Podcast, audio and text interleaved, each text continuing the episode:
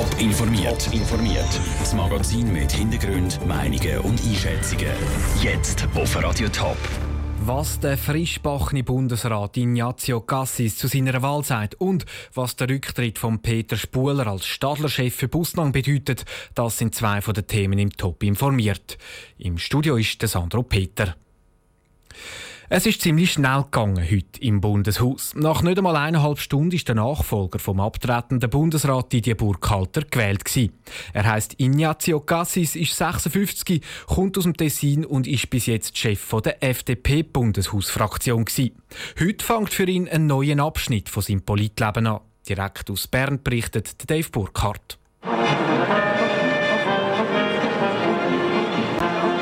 Am Schluss hat im Bundeshaus wenig überraschend Tessiner Kapelle zum Siegesmarsch aufgespielt. Der Favorit Ignazio Cassis hat sich schon im zweiten Wahlgang gegen Isabelle Moret und Pierre Modet durchgesetzt. Schon im ersten Wahlgang haben nur gerade 13 Stimmen zur Cassis-Wahl gewählt. Der bisherige FDP-Nationalrat will sich vor allem für den Zusammenhalt in der Schweiz einsetzen im Bundesrat. Die Schweiz ist eine Einheit, geschmiedet aus sprachlicher und kultureller Vielfalt, mit der Freiheit als verbindenden Wert. Jetzt bietet sich die Gelegenheit, unseren Zusammenhalt dort zu stärken, wo er angesichts der besonderen Herausforderungen und der geografischen Lagen rostet. Ich stelle mich als Schmied in Ihren Dienst. Im Moment von seinem Triumph hat Ignazio Cassis aber auch an die gedacht, die ihn heute nicht gewählt haben.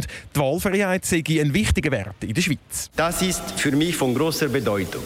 Wir können anderer Meinung sein, aber wir haben grundsätzlich alle die gleichen übergeordneten Ziele für die Schweiz. Dieser Respekt vor anderen Meinungen ist mir als Freisinniger sehr wichtig. Das ist der Kern der Freiheit. Daraufhin hat Ignazio Gassis die Kommunistin Rosa Luxemburg zitiert. Für einen Freisinnigen doch eher ungewöhnlich.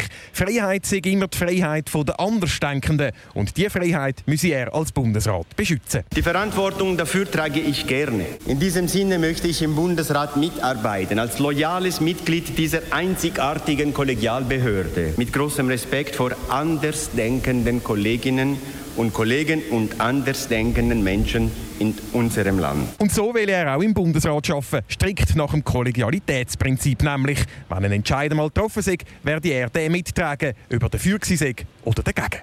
Welches Departement Ignazio Cassis übernimmt, entscheidet der Bundesrat übermorgen an seiner Sitzung.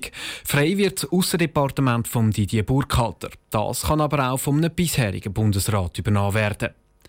Unabhängig davon, welches Departement der Ignazio Cassis übernimmt, machen sich die Bundesparlamentarier und Parteien ihre Gedanken über den neuen Bundesrat. Reaktionen zum Bundesrat Cassis im Beitrag von der Vera Büchi und Dave Burkhardt. Für die FDP ist heute ein Freudentag. Der abtretende Didier Burkhalter ist problemlos durch seinen Tessiner Parteikollegen Ignazio Cassis ersetzt worden.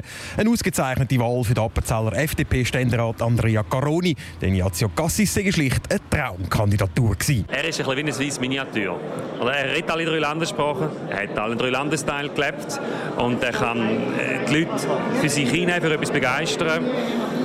Und Selber brauchen wir in der Landesregierung. Auch aus anderen Parteien gibt es Lob für den neuen Bundesrat, zum Beispiel aus der CVP. Der Fraktionschef Filippo Lombardi glaubt, dass sein Kantonskollege ein guter Bundesrat wird. Ich kenne ihn äh, jetzt äh, schon lange. Er kann natürlich äh, sämtliche Regionen gut verstehen, spricht äh, perfekt alle Sprachen. Also das ist, äh, das ist eine gute Voraussetzung. Und er hat den Willen gezeigt, äh, diese Rolle als Brückenbauer zu spielen. Das wird er glaube ich, tun. Kritischer tönt es von links. Die SP hat schon im Vorfeld mit dem Kandidat Gassis nicht viel können anfangen Nach seiner Wahl erwartet der SP-Präsident Christian Löwra vom Tessiner jetzt vor allem endlich eine klare Position in der Europafrage. Bis jetzt sehr, sehr unbestimmt geblieben. Es muss jetzt äh, vorwärts kommen. Wir haben nicht so viel Zeit. Ich meine, ein paar Monate kann, sollte man ihm, äh, ihm geben, um sich äh, zurechtzufinden. Aber äh, dann, dann muss mit ich würde sagen, eine neue Kommunikation begonnen werden. Die Inhalte werden kaum ändern, aber die Kommunikation könnte, könnte offensiver werden. Richtig enttäuscht ist man bei den Grünen. Sie haben die einzige Kandidatin, die Wattländerin Isabelle Moret, unterstützt. Bei der Wahl von Ignazio Cassis bleibe etwas unbeantwortet, sagt die Präsidentin der Grünen, Regula Ritz. Die ganze Frage, wie das mit den Frauen ist umgegangen, mit dem Anspruch, dass auch Frauen müssen angemessen vertreten sein im Bundesrat, wie das die Medien und die meisten anderen Parteien einfach klein Parität haben, das finde ich schon, ist, ist für mich ein grosses Problem. Die Schweiz ist in der Frauenfrage eigentlich immer noch eine Bananenrepublik. Die Präsidentin der Grünen, die Regularitz, im Beitrag von Dave Burkhardt und der Vera Büchi. Die Ignazio Cassis ist übrigens der 117. Bundesrat der Schweiz und der erste Tessiner seit 18 Jahren.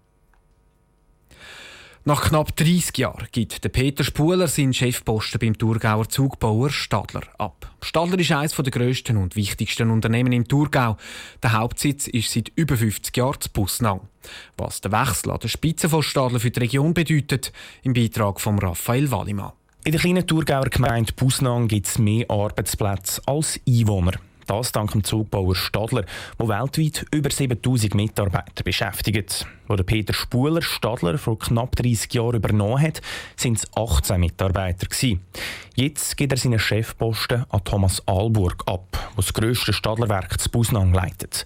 Für den Gemeindepräsident von Busnang, der Rudi Zbinden, kommt der Wechsel nicht überraschend. Ich bin jetzt nicht im Vorfeld informiert worden, aber ich habe gewusst, dass da sicher etwas wird sein in nächster Zeit. Da hat der Spuler auch schon bekannt gegeben, dass die Nachfolgeregelung ein Thema wird sein. Und dass der Herr Alborg, das ist, finde ich sehr gut. Der Herr Alborg ist natürlich ein erfahrener Industriemanager, der das sicher wird zum Besten für das Unternehmen und auch für die Region umsetzen. Der Rudi Zbinden macht sich gar keine Sorgen, dass sich durch den Wechsel an der Spitze von Stadler etwas für die Region ändert.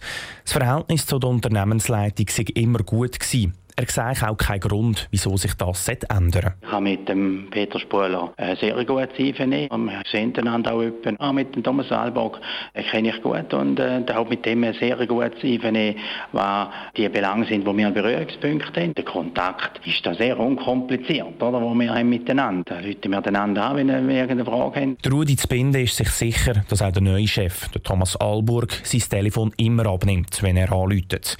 Der Peter Spuler übergibt sein Amt auf Ende Jahr, aber er bleibt im Unternehmen erhalten und ist neu einfach nur noch Verwaltungsratspräsident. Raphael Wallimann. Was der Peter Spuler zu seinem Rücktritt sagt, gibt es heute Abend im Top informiert.